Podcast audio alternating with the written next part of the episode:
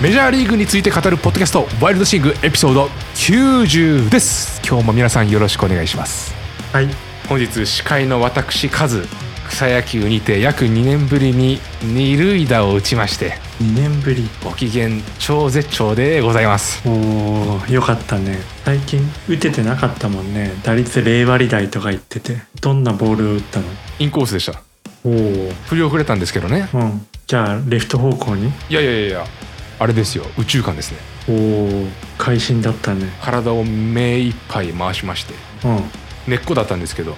うん。ウレタンの特性を生かしましてえー、吹っ飛んでいきましたあれだね。ティーバッティング。室内ティーバッティングの効果が出たね。かもしれないですねうん。はい。何はともあれやっぱり打てるってのは嬉しいもんです3打数1安打えー一つはフォアボールうん。う一つはサードフライん。う一つは二塁打ーん。だったので OPS 的にはかなりいい感じかなとそうねやっぱ長打打った時の手応えって最高だよねはい はでもさいうん事前の妄想ではそういうの打った時ってうんうわやったーっていう感じかなって妄想してたんだけど、うん俺その打席はめちゃくちゃこう絶対打てる絶対打てるって思ってたのねうんだからこうバーンって飛んでった時にうん別になんかこうよっしゃーとかじゃなくてあイメージ通りに飛んでったわみたいな えー、意外と冷静でしたまあ僕のそんなくだらない話はさておき今日のメインテーマは何ですか今日のメインテーマはユニバーサル DH のを振り返るの振り返りですね振り返りなんて言えばいいかなまあね今年からだからそうねシーズン始まってからまあちょっと経ってうん DH のメリットを受けたところだんだんこう浮き彫りになってくるからねそこについてがメインテーマねはいまあ僕のくだらない話をしましたけれどもうんわたくんお子さん誕生おめでとうございますありがとうございますいやーまだ病院にいるんだよねそう明日うちに来るおお やばいなうんいや皆さん聞いてください僕ね結構前からワタに は「いやほんと楽しみだよね」とか俺自身うんこう子供生まれるにあたってうんいろんなちちっちゃい服とか子供が寝るようなベッドとか用意しててで、うん僕個人はすごいこう生まれる前から楽しみにしてたんですよ、うんこんなちっちゃい子がうちに来るとかわマジどんな感じなんだろうとかねうんなんで渡にも「いやそんな感じでしょ?」って言ってたんですけど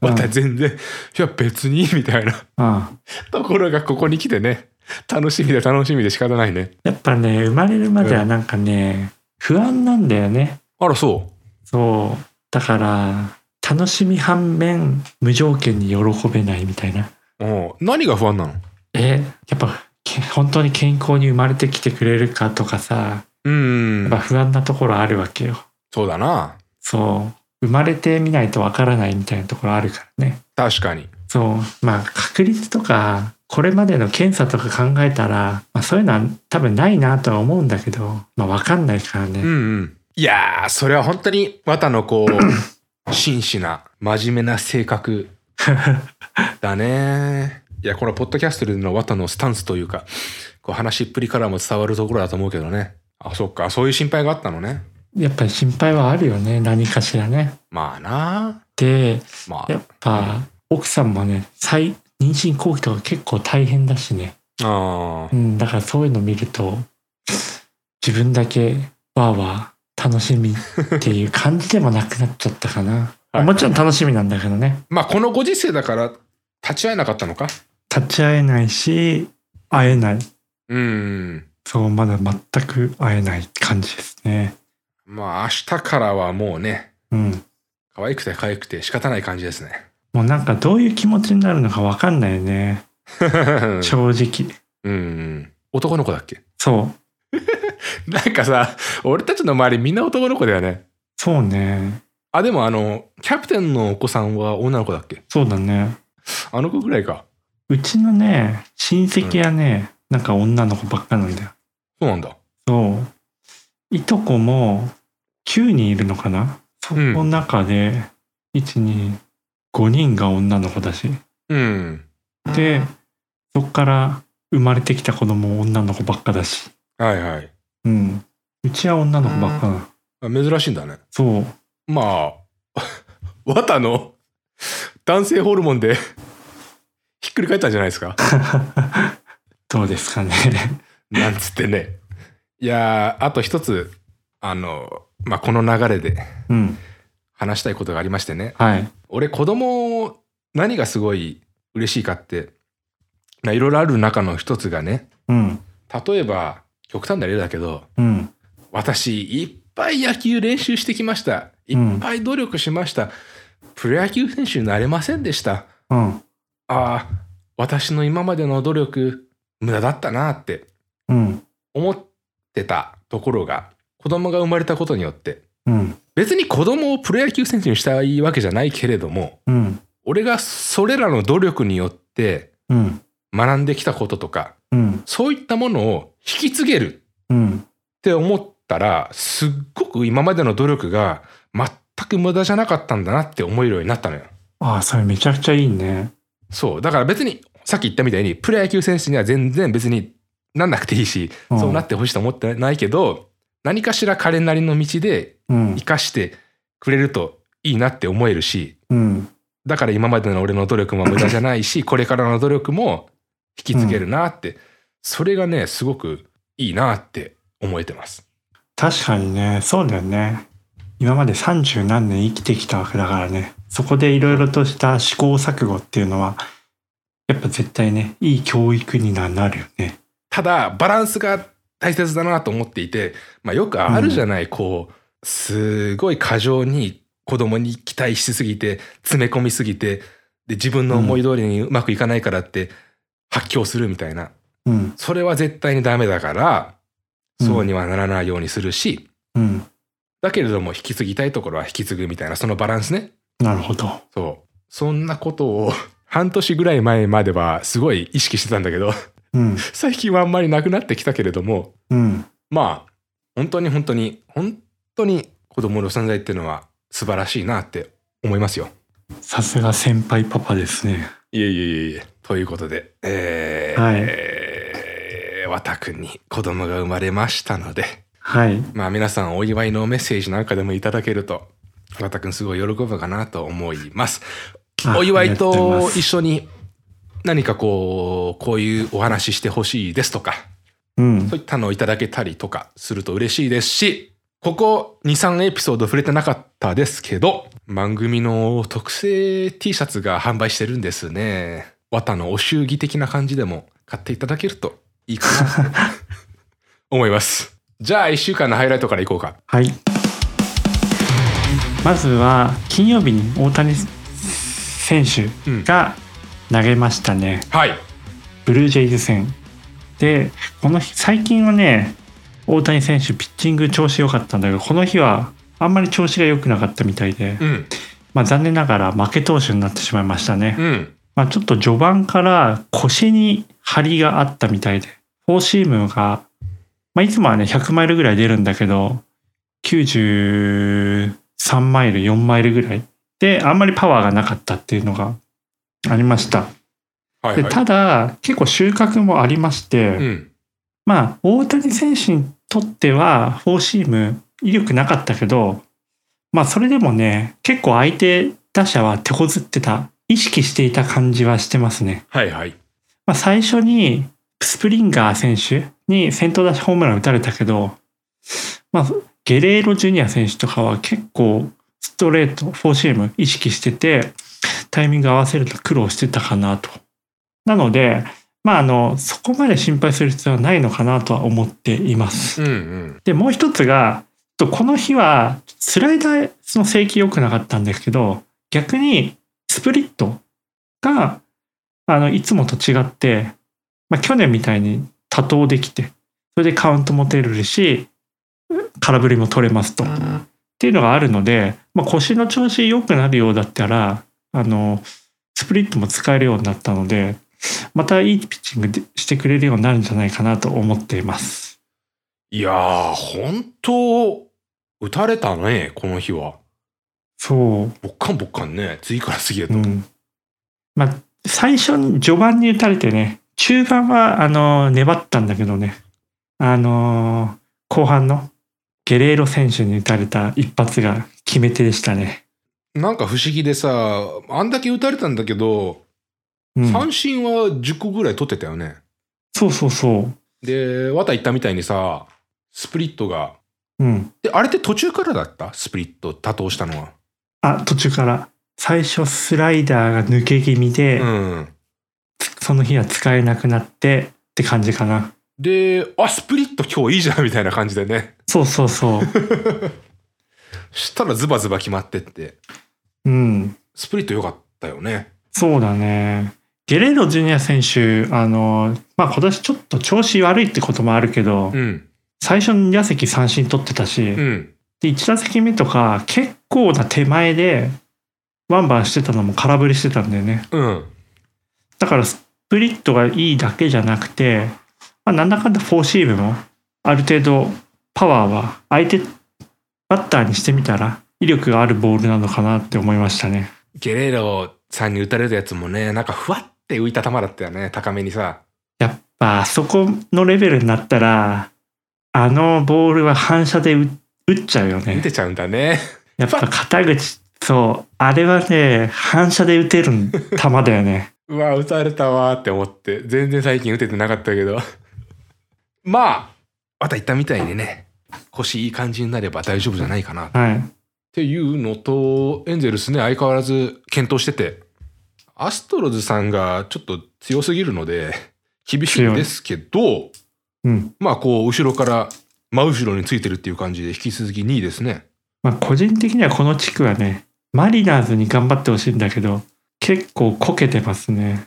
なんでマリナーズに頑張ってほしいのいややっぱ、あの、マリナーズは20年見てたわけよ、試合を。イチロー選手がいた時から。うん。でその時からもうずっとプレーオフ行けなくて、うん。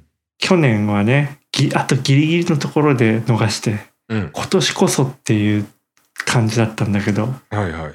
まあ結構こけているので、厳なしんいとねか。こっから盛り返してほしいですねただ、まあ、今日ねアストロズ戦でバーランダー投手から5点取ったんだよねすげえじゃん。そうそれで勝った6対1で勝ったのかはいはい。バーランダー投手今年絶好調で去年のあの今の今頃のデグロム投手みたいなピッチングをしてるわけなんですよ今はいはいはい。 40歳にして。だからそのピッ、そのピッチャーからホームラン3本打ったのかな。すごいね。うん。まあちょっとびっくりして。だからこれを機にね、まあ打った選手若手の選手だったし、自信をつけて、中シーズン中盤後半に臨んでほしいですね。オッケー。2点目いこうか。 2点目、あ、ダルビッシュ投手。はい。ダルビッシュ投手は、まあ、負け投手になってしまう。ブルワーズ戦で先発したのかな。うん負け投手にはなってしまったんだけど、まあ、これ単純に打線の援護がなかっただけで、その通りか。なりいいピッチングしてましたね。いいピッチングだった。まあ、本当に何が気持ちいいかっていうと、フォーシームを決め球にして打ち取るところだよね。うん。スライダーとかカーブとかカッターとかでカウント整えていって、最後フォーシームをストライクの中にズバッと投げ込むっていうね。うん。なんかもうあれでか空振り取ったり見逃し取ったりってするとやっぱ見てて爽快だよね結構今シーズン一番良かったんじゃないかなって思っていてまあ黒星はついたものの調子は良さそうなので次回に期待ですねダルビッシュさん、またいつか言ってたけど、全然こう三振取らないで打たせるみたいなうん日もあれば、この日は割と三振取ってなかった。そうだねこれまでね三振率普段は11とかなんだよねうん。 9回投げた時の平均奪三振数みたいなの。で、はい今年がね、7ぐらいで、まあメジャーリーグ全体でも平均以下みたいなレベルだったんだけど、この日は、そう、イニング数と同じぐらい三振取ってて、まあなんか本来あるべきというか、今までの投球みたいな感じでしたね。まあ、三振少ないからといって悪いっていうわけじゃないかなとは思うんだけど、うん。まあ、打たせて取るだったのが、この日は割とそう。ズバズバいくっていう、まあ、モードの切り替えかなと思ったんだけどね。そうだね。そんなパドレスですけれども、今年強くない強い。パドレスね。タティス選手いないけど、今年はドジャースと張り合ってるよね。マチャドさんそう、マチャド選手がかなり調子いい。俺去年から好きだったんだけど今年すげえ打ってるよねいつもね、なんか打率はそんな高くないけど、まあ長打打つみたいな選手だったんだけど、今年めちゃくちゃ打率高いね。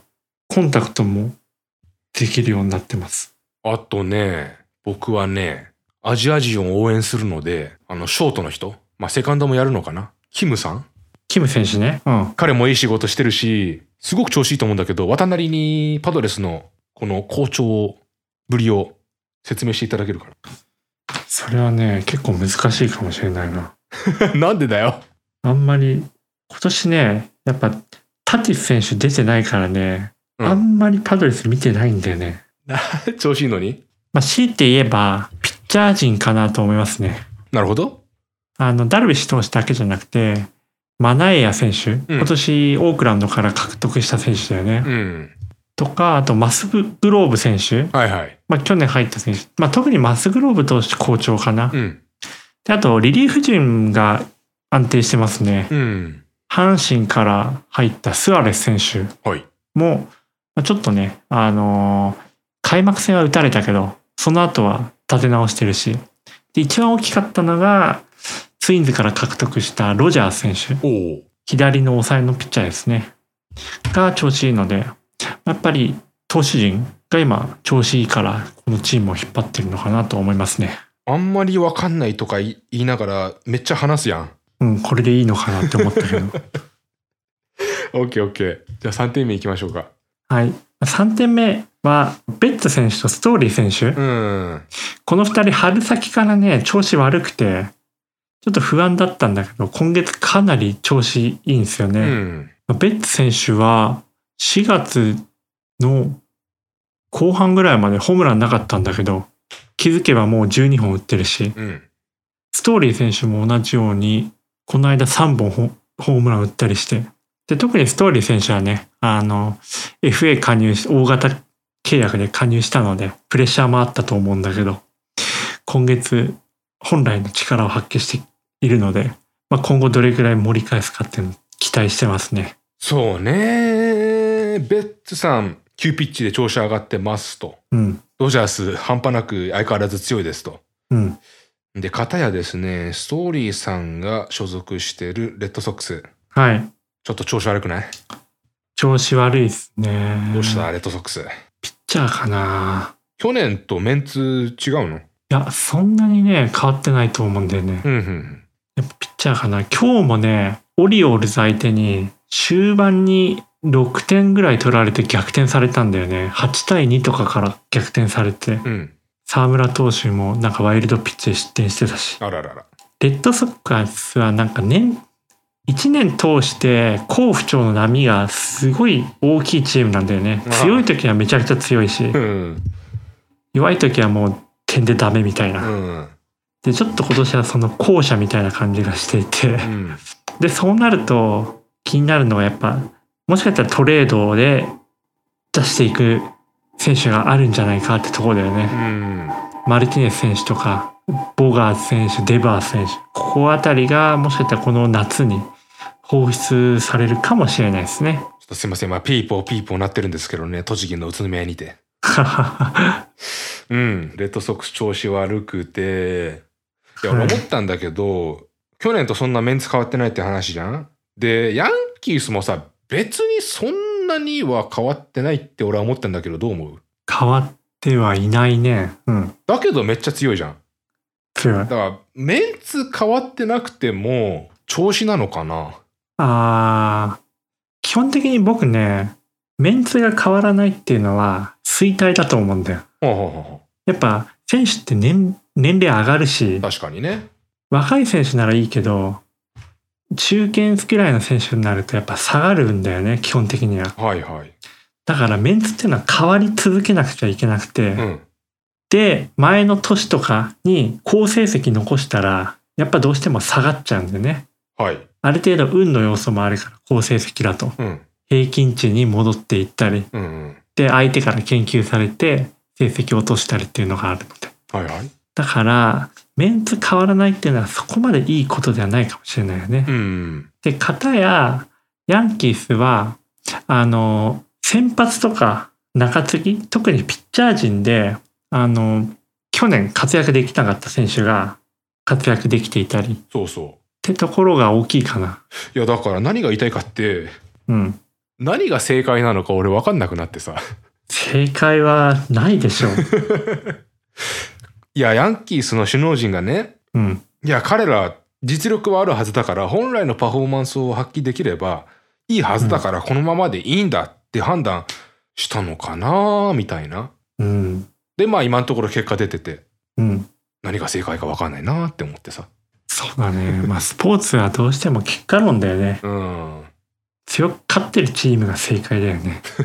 まあそんなヤンキースなんですけれどもね、勝率7割超えですけれども。最近、故障者が増えてますね。そうね。スタントン選手が空振りして、オブリークだから脇腹かうん。痛めたり、チャップマン選手とラメイヒュー選手とドナルドソン選手は故障者リスト入って、で、期待していた長継ぎのグリーン選手とロアイシアーガ選手も故障者リストに入ってしまい、うん。まあ今、ちょっと正念場ですね。どうなんだろうな。はい。人いっぱいいるから大丈夫かなと思うんだけど。まあ、やっぱ大きいのが、先発が崩れてないところだよね。うん。コール選手、あとコルテス選手、はい。で、モンゴメリー選手にセベリーノって人。うん。先発がしっかりしてて、まあ中継ぎもね、あの、グリーン投手、ロアイシアーガ選手以外に、あの、きちんと仕事できる、パワーのあるボール持ってる選手いるので、そこが崩れてないっていうのが、やっぱ負けないチームではあるよね。うん。ねえねえねえねえ。はい。昨日さ、口ひげが特徴的な選手はがい。登場されましたけれど、カーペンター選手ですねあ。の人は何者ですかあの人はもともとね、カージナルス一筋のサードの選手なんだようんね。うん。かで、さ、カージナルスでサード守ってて、えっ、と、長打力がね、ある選手なんですよ。あ、そうなのそう、なんかスイングがね、そんな速くない、速いって感じでもないんだけど、うまくね、バットを、ボールをバットに乗せて、ボールを結構ね、遠くまで飛ばせる、なんか高橋由伸的な選手なんですよ。へえ、そうなんだ。ただ、こ最近は不調で、まあ、カージナルスからも契約切られて、今年、レンジャーズかなとマイナー契約していて、ただ、あの、ヤンキースがね、最近故障者増えたってことで入団したんですけども、もともと顎ひびげもすごかったんだよね。 あれはヤンキース規定で剃ったのそうそうそう。口ひげは OK。あで、なんかもう、ヤンキース一筋感があったね。あ。いや、俺、知らなかったのね、あの人。うん。突如現れて、この人誰みたいな。で、割とこう、ひょろっとしてないひょろっとしてる。で、え、この人大丈夫みたいな。なんかおじさんだよね。そう結構年もまあいってるかなみたいな感じだしうん。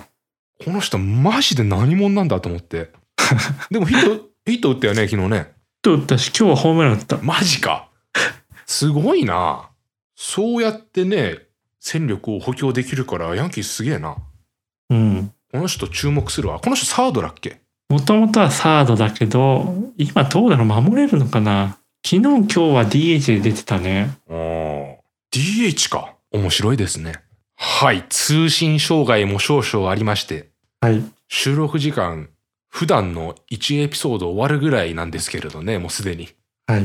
こっからメインテーマいきます。メインテーマが、ユニバーサル DH の効果測定結果です。お測定したあののはい。おお、そ測定面白そうだわ。全然定量的な話はしないです。おお、さすが。さすがさすが。オッケーオッケー。えっとですね、5チーム上げてるけれども、これは下から行くのそう。オッケーオッケー。あの、今年からね、ご存知の通り、ナリーグでも DH 始まりましたと。そうですね。でそこで、まあ、DH のメリットを生かしている5球団をちょっとピックアップしましたオッケー。ランキング形式ですね第5位から。はい第5位がメッツです。メッツ、まあ今年強いですと。そんな強さの秘訣は DH なんですかまあ、それだけじゃないけど、やっぱ DH をうまく活かしてるチームの一つですね。うん。まあ、今、DJ デイビス選手っていうのがメインの DH なんだけど、はい。まあもともとね、メッツバッティング弱かったっていうのもあって、そこに野手一人増やすっていうのは逆転克服になったし、うん。あと、ファーストのピート・アロンズ選手がね、そんなに守備が上手い選手ではないので、うん。彼も DH に使えて、うんファーストに、まあ、ドミニク・スミス選手とか、そういったファーストの守備が上手い選手を使えるっていうのは、まあ、これまでの、あのー戦力の有効活用できているっていう点で、メッツは効果的だったかなと思いますね。ほうほうほうほう。はい、以上ですか以上です。ちょっと肉付けしたいんですけど、うん、ジャイアンツの話で、うん、ごめん、名前ど忘れしたんだけどさ、うん。 1日3ホーマーのその次の日もホームラン打った人。左バッあターピの。ーダーソン選手、何あの人めっちゃ打ってんじゃん。今めちゃくちゃ打ってる。あの人何者っすかあれで去年ブレーブスにいたあ、そうなの選手ですね。うん。超打つじゃん。なんか今週はめちゃくちゃ打ったね。 2日連続で、その前日の連続本塁打続けるんかいって思ったんだけど、そうね。ハイライトしか見てないんだけどさ、うん。解説の人曰くバリー・ボンズとその試合前にすごい盛り上がって話してたらしくてうん。試合開始15分前までズボンも履かずに話していたそうですバリー・ボンズさんとどういうことう着替えしてる途中だったんじゃないユニフォームにーんで。バリー・ボンズともう盛り上がって盛り上がって話し続けてパンツ一丁でみたいなすごいね。まあ俺もバリー・ボンズさんと話する機会あったらそうなるよいや、俺全然自信ないわ、そこまで 話す。まあね話題に困るかなって心配するとそうだけどまあ憧れの選手と話ができてまあテンション上がったんじゃないですかうん。で、それでなんか掴んだんだろうね。掴んだんだろうね打ったねへえー、それ裏話があったんだ。はいまあそんなメッツですけれどもはい。まあプレーオフでまた試合してるところを見れるのかな今年は見えたらいいっすね。いいですねじゃあ次第4位第4位はパイレーツです。パイレーツですかはい。まあ、パイレーツ、まあ、今年ね、低迷しているんだけど、うんボーゲルバック選手、うんまあかなり体がでかい選手、うんお相撲さんみたいな体型なんだよね。うんまあ、そうなると、まあ、どうしても守備つかせると難しくて、うん今まではあぶれちゃう選手だったんだけど、はいはい今年ね、DH というポジションが出てきたので、パイレーツと契約できて、で、まあ、幸いにもかなり調子がいいんでね、うんパイレーツはこの DH をうまく使って、これまで活用できてなかった選手を生かしている点、いう点で、えー良かったんじゃないかなと思いますね。うんうんうんうんパイレーツといえば我らが筒香選手ですけれども、はい。まあちょっとまだね、うん、本来の成績ではないけどね。この間さうん。ニュースのヘッドラインでホームランみたいなの見てうん。おー筒香さん来たかと思って見たらその時の投手がモリーナ選手というねはい。ゆるい球をさドカーンと打ってトスバッティングみたいな感じだ。うんたださまあさすがというかそりゃそうだよねって感じなんだけど日経新聞だったかな、なんかの新聞のコメントであれはおまけですって言ってた。 いや、そりゃそうでしょ。あれはおまけだと思って引き続きやるべきことに取り組んでいきますみたいな。うん。まあそうだよなって思ったんだけどさ。あ、本人が言ってたってことね。そういそうそう、本人が言ってたあれはおまけでしたって。や、プロだったらあれで喜ばないでしょ。フ俺は喜ぶ。ァンは喜ぶ。いや、ああーの 自分が打ったらそうそうそうそう。ピッチャーが誰だろうと。まあでも俺とはやっぱ違うんだな、プロだなって思ったよ。うん、あれで別に評価されないもん。 そうね。まあ貴重なシーンでしたけれどもね、モリーナ、星まあがねピッチャーっていうね。そうね。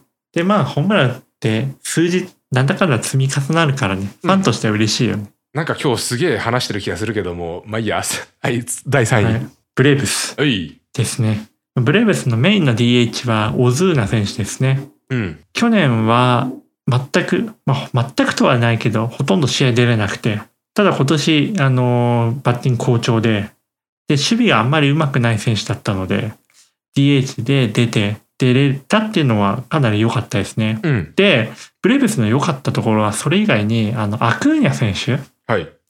足の怪我から復帰して、まあ、いきなり守備につかせるのはリスクが高いので、彼を、まあ、DH に出すことで、メジャーリーグの試合に、あの、段階的に出場させることができるっていうのは、すごいメリットだったかなと思いますね。ふむ。はい。ワタさん。はい。ブレーブス、昨年のワールドチャンピオンですよね。うん。それが今年勝率5割切ってる、つまり負け越してるってのはどういうことなんですかなんでだろうね。やっぱあれか調子悪いな。よね。フリーマン選手とかが痛かったのかな、なんだかんだ。抜けたのが。うん。で、今2位だけどさ、うん。ちょっと前まで俺の記憶だと4位3位かそこら辺うんうろちょろしてた記憶でさ、いうん。やどうしたんだろうと思ってそうだね。まあ、ちゃんとはわからないけど、どうなんだろう。今気になってるのが、うんあの、クローザーのジャンセン選手はいに、もうすでに、なんか勝ち星が3つついてんだよね。おやなんかクローザーに勝敗つくのって良くなくて、勝ちがつくのもあんま良くなくて、そうだよなそう。なんかそこがね、なんか終盤結構怪しい試合が多いんじゃないかって思ってますね。うん要は割と早い回から投げてるってことだよね早い回から投げてるってこともあるし、あと、セーブシチュエーション、結局勝ってはいるものの、うんセーブ、セーブ失敗してた可能性もあるよね。ほうほうほうああ延長戦になったってことそうそうそう。あだからクローザーに負けじゃなくて勝ちがつきすぎるっていうのも、あまりいい傾向ではなくて、あうんうん。なんか、あれかな。リリーフとかがネックになってるのかもしれないですね。面白いといえば面白いんだけどね去年強かったチームが今年苦戦してて、去年苦戦してたチームが今年すごい勝ってるっていう面白いは面白いんだけれども、ちょっと心配になる側面もありますね。まあ、去年世界一になったとはいえ、プレーオフに出た中では確か一番勝率低かったんだよね。そうだな思い出した。そうね。まあ、力はあるチームだし、戦力も整っているので、うん、あと100試合ぐらい以上残ってるし、どう挽回かするかですね。 OKOK。それではメインテーマ DH で何だったっけ有効活用しているチーム、はい DH を有効活用してるチーム第2位はカージナルスですね。おいおいカージナルス。はい。基本的にプホルス選手が DH になってますと。うんやっぱ DH があったからこそ、かあったからこそ、プホルス選手の復帰ってあったと思っていて、そうだな。そう考えると、あの、かなり活用、かなりというか、その点ではか活用できていると思うんですね。うんで、あとまあ、ファーストとサードのゴールドシュミット選手とアレナド選手、はい。彼をきちん、彼らをきちんとね、休ませながら、DH で休ませながら試合出場させられることができてるっていうのがいいですね。うんそういう点で、まあ、うまくプロせ、プロの選手だけに固定せずに、DH 使って選手のコンディションを保ちながらプレーできてるっていうのが、このカージナルス、有効活用できてる点かなと思いますね。カージナルス、結構頑張ってるなっていう印象で、うん。勝率的にはジャイアンツとほぼほぼ一緒なんですよね。うん。まあ、ジャイアンツが思ってたほど勝ててないってのはあるんだけれど、うん。私、カージナルスにちょっと期待してます。なるほど。わたくんは特にそこにはコメントがないということ で。えー、あ、僕カージナルス好きだよ。好きカージナルス好き。おおカージナルス好きなので、まあ今年も頑張ってほしいんですよね。ー。うん。で、ただ、やっぱ、ナリーグは西地区西地区強いので、うん。どうしても1位にならないといけなくて、中地区で。はい。ブレーブスを倒さなきゃいけないですね。あ、ブレーブスじゃない、ブリュワーズか。そうなんだよ。ブルワーズが強いんだよ。ブリュワーズはもう先ピッチャーがいいんだよね。長々と申し訳ないんですけれども、はい。 1位行こうか。 1位はフィリーズですね。うん、フィリーズですか。はい。まあ今年あの、フィリーズのね、バッター陣、うん大型補強したんですよ。うん。まあ春先にもなんかエピソードで伝えた気がするんだけど、そうそうそカステヤノ選手とか、あと、シュワバー選手う。まあ、どっちも守備に不安のあるスラッガーだよね。うん。なので、まあ、もともとね、DH は有効活用できるチームなんじゃないかなと思ったんだけど、うん。 4月の後半ぐらいかな、ハーパー選手がね、肘を怪我してしまって、はい。まあ、ピッチャーだったらトミー・ジョン手術するような怪我だよね。うん。で、どうしても守備につけないんだけど、まあ、DH があるおかげで、試合に出れて、で、さらに、かなり調子いいんだよね、ハーパー選手。そうだな。そう、最近打ちまくってる。ってことを考えると、本当フィリーズにとっては、今年 DH 使えるってことはかなり有利になっていて、っていう点で1位にしましたね。そうね。ワタの、ワタが、ワタの名言、Win Now っていうのがあるんですけれどね。はい。それを象徴するかのようなフィリーズなんですけれど。うん。いやー、とは言ってもな、負け越してる な。フィリーズね、やっぱね、プレーオフ進むチームじゃないんだよね。そうな残の念ながら。そうやっぱ、ハーパー選手がいる、あ、DH いるので、良かったじゃんなるけど、うん。やっぱね、シュアバー選手、カスティアーノ選手の守備はいまいちだよ ね。守備面でちょっとね、穴が多い。うん。あと、毎年なんだけど、リリーフ陣が弱い。っうん。ていうのでね、なんか雑なイメージがね、あるんだよね、フィリーズには。うん。ちなみにですね、はい。我々、フィリーズ特集というものをはい。エピソード82でやってまして、和田くん、このエピソード、めちゃくちゃ伸びてて、おうもう過去のエピソード全部抜かして今一番再生されてます。なぜエピソード82、フ ィリーズ特集、過去20年を遡る。フィリーズファンそんな多いのかなこれが大好評なんですよ、今。すげえ伸びてんの。じゃああれか。このリスナーさんにはフィリーズファンが多いのか な そうかもしれない。まあフィリーズには頑張ってほしいですね。そうね。うん。やっぱあの、松井選手がいた頃のヤンキースと戦った時のフィリーズってすごい強くて、うんいいチームだったんだよね。そうね。で、そこからなかなか勝ててないので、まあ、いい投打ともにね、いい選手はいるので、やっぱこの夏とかにね、あの、リリーフ陣と、いいリリーフと、あと、外野手。守備力の高い外野手だよね。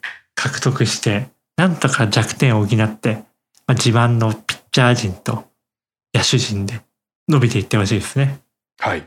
まあ、綿がさっき少し触れたように、フィリーズの黄金期であったり、はい。暗黒の低迷期であったり、うんそしてウィン・ナウ、デイブ・ドン・ブロウンスキー時代といったことについてお話ししているので、もし興味があれば皆さんエピソード82聞いてみてください。はい。